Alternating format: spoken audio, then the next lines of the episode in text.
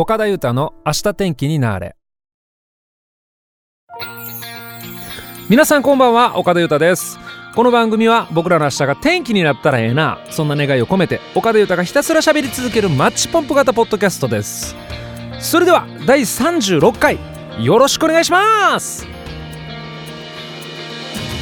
はい12月も4分の1が過ぎまして2020年度もいよいよクライマックスに突入してってるって感じしますけどね。皆さんいかがお過ごしでしょうか？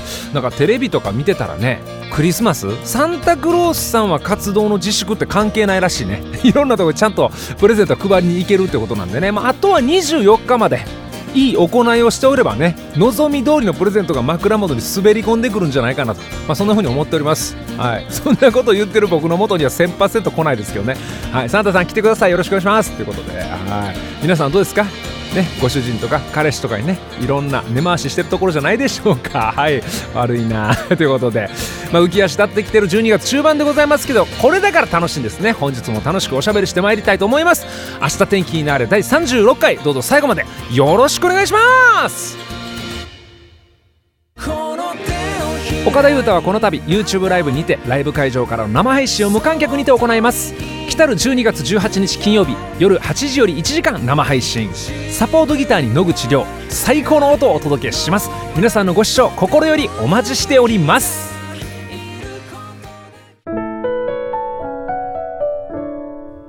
岡田裕太の明日天気になれ。世界が注目した今週のあれ。はいこのコーナーではインターネットのトレンドニュースをもとに世界中が泣き笑いそして震えた。出来事を岡田豊がそーっと取り上げてみようというコーナーでございます。1週間のトレンドワードを斜め読みということで早速いってみましょう。とんでもないニュースありましたよ。もうこれもね僕もね目を疑ったようなそんなニュースでございます。体長70メートルのクマが目撃されたっていうんですね。とんでもない話ですこれは。とんでもないニュースが飛び込んできました。山形県警が12月1日に発信した注意喚起メールに驚愕の内容が、まあ、記載されてたってことなんですね。その内容とはね。本日過去12月の1日午前7時12分頃鶴岡市三瀬市内の空き地でクマ1頭かっこ体長約70メートルが北側に走っていく姿が 目撃されました。人的物的な被害はありません。付近を通過する際はご注意ください。やばいっすねこれ。70メートルのクマが出現したと、まあ、出没したと。空き地から北に向かって走って逃げたランナウェイしたって言うんですよこれ。ね被害なくて本当によかったですよこれ。そこじゃない。そうじゃないのよゆうた。被害がなかったとかそこじゃないんですよ今日の話はね。70メートルのクマはやばいっしょ出てきたらでかいよまず。うん。テディベアじゃねえぜ。リアルベアだぜ。調べたんですよ。70メートルってどんくらいの大きさやねんって。大阪に万博公園ってあんのね。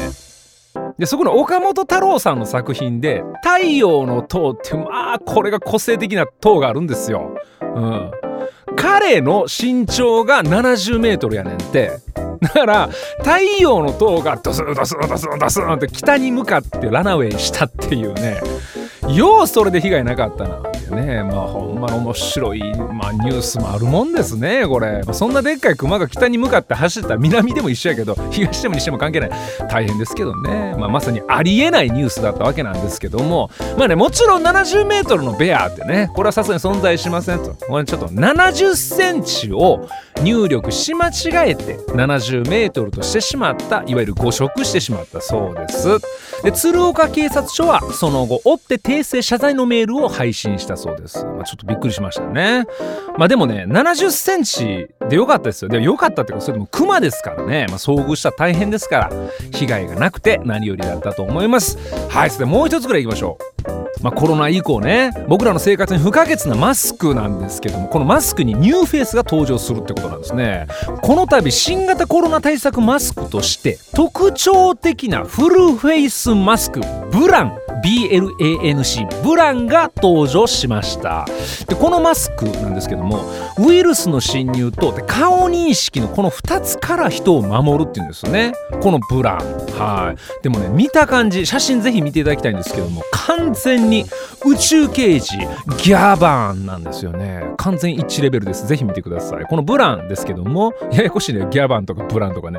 でこのブランですがアメリカの企業ブランインクによって開発されたフルフェイスマスクです。このマスクは装着時の顔半分に完全密着するように設計されており外部からの空気の流れを制限します。多分息苦しそうねこれ。空気はおでこ付近からフィルターを通して鼻と口に供給されるようになっており呼吸後は顎の下から排気するって言うんですよね。すんげえなこれ。まあまあまあフルフェイスマスクの中にね空調設備が組み込まれてるみたいな感じですね。でフィルターには2週間継続する微粒子フィルターが採用されており飛沫だけじゃなくて花粉とかタバコの煙ダニとか粒子全てを取り除いてくれますってことです。でこのブランのいいとこはねフルフェイスですからね。フルフェイスマスクってさ外から触れないじゃないですか。だから例えば途中で「ああ目かゆわ」って言ってウイルスがついた指先で目をかかんで済むんですね。完全に感染経路を遮断できるということで、ね、いやすごいギャバンすげえわ。ブランね。ブランすごいわこれほんま。さらにさらにブランは顔認識ソフトウェアによる識別を防ぐことが可能でありデジタル時代における究極のプライバシーを提供するのですとね、まあ、フルフェイスやからな。そら顔認識もできんでしょこれはね。バイクのフルフェイスやったらこれあかんのかな？あかんな？それちゃうな？マスクがついてないもんね、うん、このマスクを手に入れたい方もいらっしゃると思います。ご安心ください。クラウドファンディングで有名なキックスターターにてこのブラインクさんが今クラウドファンディングまさにやっております。まだもう少し余裕ありそうなんでね欲しい人は急げモノリスの話は今日いいですか？いいんですか？オランダにも出たらしいよ。岡田裕太の明日天気になれ。これが気になって仕方がないのコーナー。はいこのコーナーでは僕が最近気になって仕方がないもの人ことなどを一方的に喋り続けてみようというコーナーでございます。同じく気になってしまったあなたはもはやソウルメイトかもしれませんね。ということで早速今週も行ってみましょう。オープニングでもお話ししましたけどね、まあ、年末が近づいてるってことでなんとなく浮き足立ってるで、まあ、今日この頃ですけども。12月ってねやっぱイベントごともね目白押しですから。致し方ないような気もします、まあ、そんな12月誰もが心躍る行事といえば、まあ、やはりクリスマスではなかろうかと私は思うんですね。えそんなことない。えクリスマスあんま好きじゃない？なんで？クリスマスあれやでサンタクロースさんが夜中やってきて「ほうほうほう」とか言って。そんな考えただけワクワクせえへん？するでしょ？そうなんですよ。してよ。してじゃないと今日話できないじゃない。ということで、まあ、プレゼントもらえるとかもらえへんとか、まあ、ぼっちとかノットぼっちとかね、まあ、それはちょっと横に置いといてね、まあ、みんながテンション上がるってことは素敵なことだと思います。まあ、そんなクリスマスですよね。シーズンものを今日は行ってみようかなと思います。クリスマスといえば何ですか？正解。サンタクロースですよね。このサンタクロースさんのお話をしてみたいなと思うわけですよ。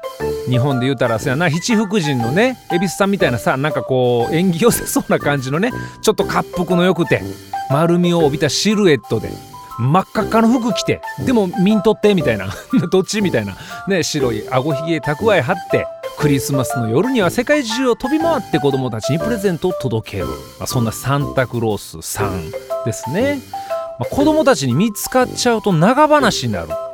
だから夜中を選んでこっそりプレゼント運んでるみたいですよ。諸説あるみたいですけど、うん、でもね真っ赤っかの服着たら見つかるって。絶対赤いなあの服。あサンタさんや。みたいな。絶対見つかるから。空飛ぶしね。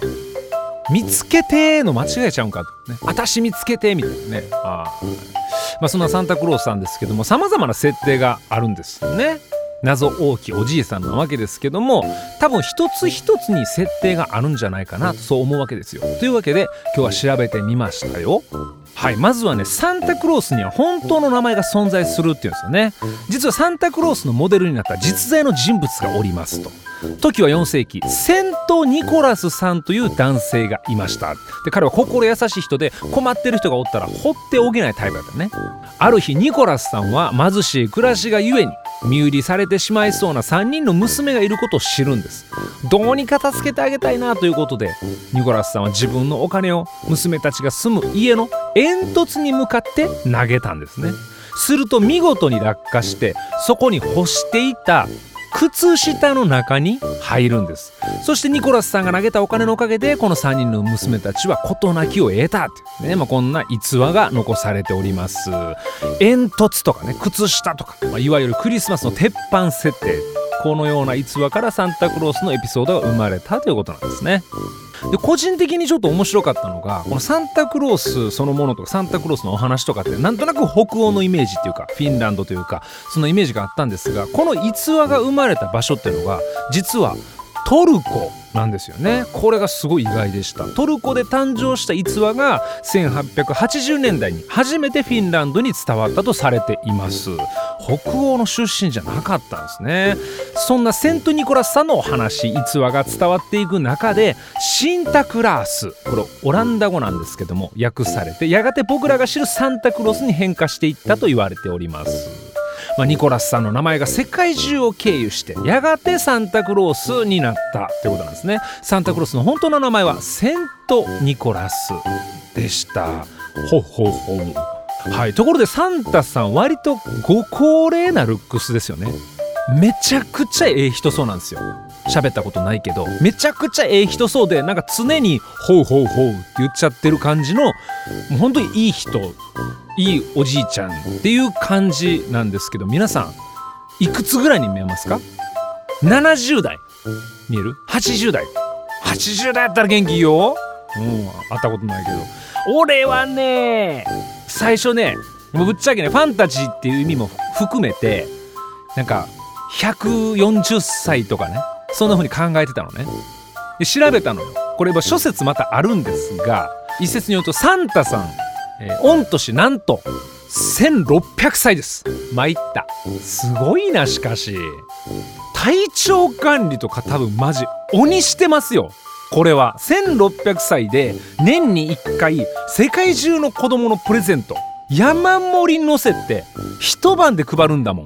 筋トレ筋肉とマジシックスパックやろな。プロテインとか飲んではんのかなやっぱね。すごいね、まあ、ちなみに初めてサンタクロースさんがソリに乗ったのは西暦343年とのことです。ほんまかいなこれ。はい、まあねセント・ニコラスさんがソリ乗ってプレゼントしに行ったわけじゃないとは思いますけどもね。いろんなお話の中でサンタ像が重ねられていって現代のサンタクロースに変化してきたってことなんですね。なんとも夢のあるお話でございます。ちなみにあの赤い服装にもちゃんと意味があるそうです。ニコラスさんはキリスト教の聖人で彼が儀式で着ていた服が赤色だった。それに由来してるよってことですね。子供の頃から親しんできたサンタクロース知らないことばかりで驚きでした。岡田裕太の明日天気になれ。今週のテーマのコーナー。はいこのコーナーでは毎週テーマを決めてメッセージを募集し皆さんからのエピソードを岡田裕太が読ませていただこうそんなコーナーでございます。今週のテーマは2020年度の私が決める流行語大賞です。さあ皆さんにとってどんな言葉が流行ったんでしょうね。早速いってみたいと思います、えー、兵庫県にお住まいのチュン太郎さんメッセージありがとうございます。ゆたさんこんばんは。こんばんは。早いもので今年も1ヶ月を切りましたね。早いですね。はい。今年私の中で流行していたのは何と言っても鬼滅の刃です。我が家では昨年中から新刊はいつ出るのかとかめっちゃ泣けるとか家族間で話題になっていましたが私はあまり興味を持ちませんでした。しかし今年に入り世間ですごい人気になっていると知り娘からの強い勧めもあってついに鬼滅デビューをしました。今では全集中とか炭治郎とか禰豆子とか鬼滅の刃関連のワードが分かるようになって家族で鬼滅の話題ができるようになりました。もちろん禰豆子がなんで竹を加えているのかも分かりますよ。だから流行語大賞は鬼滅かな？ゆうたさんは鬼滅の刃は読みましたか？と質問もいただいております。メッセージありがとうございます。鬼滅の刃は来ましたね。2020年度ものすごい盛り上がっちゃって。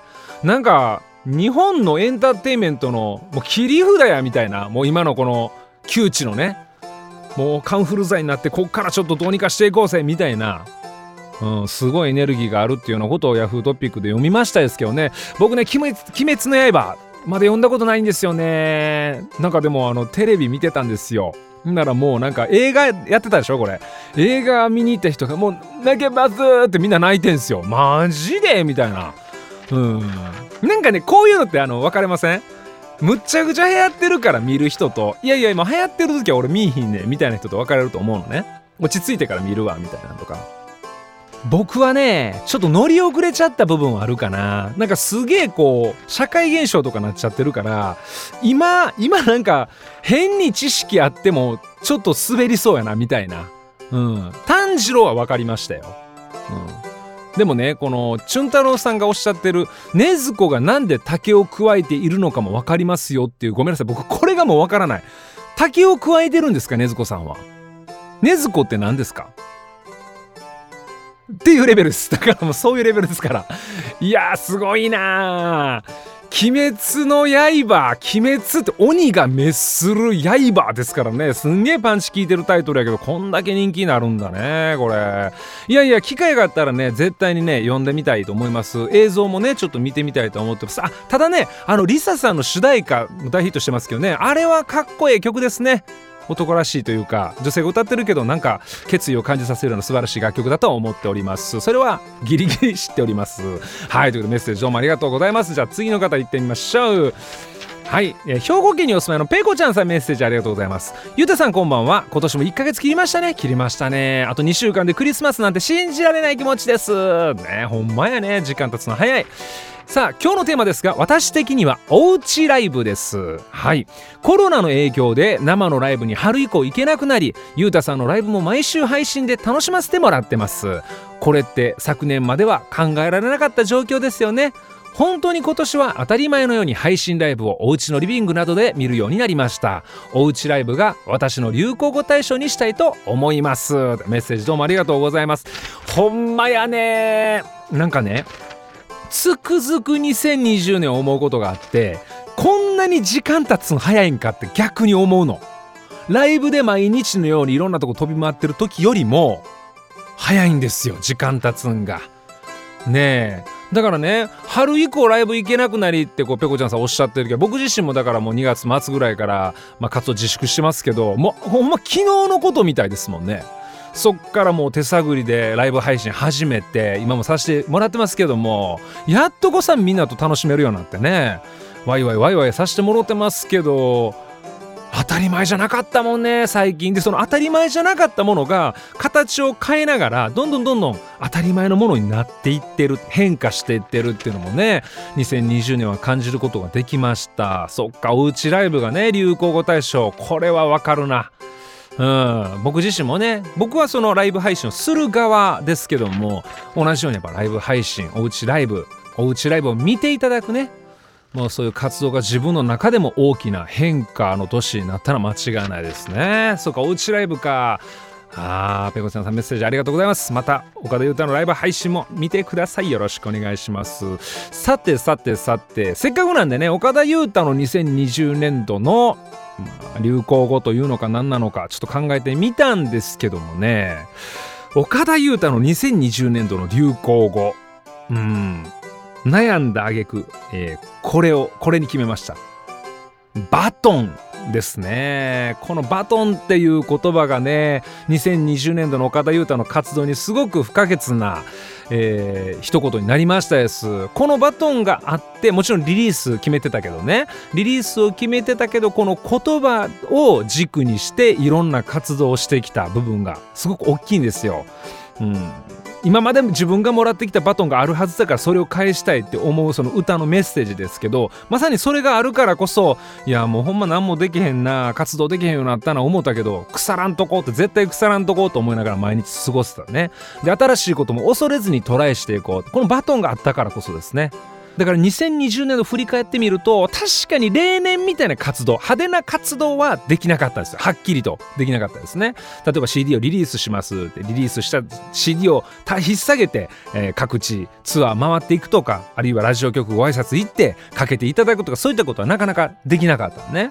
できなかったんだけども同じぐらい素晴らしい発見が自分の中にいくつもありました。ね、それを今度は音楽に変えて発信していけたらなと思っております。つくづく思うのはねあのー、まあ普通に活動してた時ずっと思ってることやけども前ずっと向いて歩いていかなあかんと思ってるんですよ。でそれはすげえ大事なんだけどやっぱねたまにうつむくんもいいね。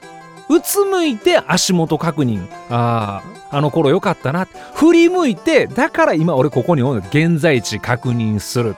でそこからもういっぺん前を向いた時に自分がどうしますかってことなんですよね。それをね最近は強く思います。そんないろんな気づきっていうのもねバトンという言葉がなかったらなかなか自分は気づけずにいたかもしれない。そんな気がしております。はいその他にもメッセージいただいております。由美子さんそらさん、えー、フランスパンさんたくさんのメッセージを送りいただきましてありがとうございます。さて来週のテーマなんですけども最近寒なってきたでしょ。ならね足がよう冷えるんですよ。でもうこれどうにかしなかなわんな思ってとにかくちょっと10分ぐらい歩いてみようと思って、まあ、散歩するんですよ。ほんなら出た時はまだ足冷たいんだけど帰ってくる頃にはね足の裏ポカポカしてんのよ。いやー大したもんやなと思いまして。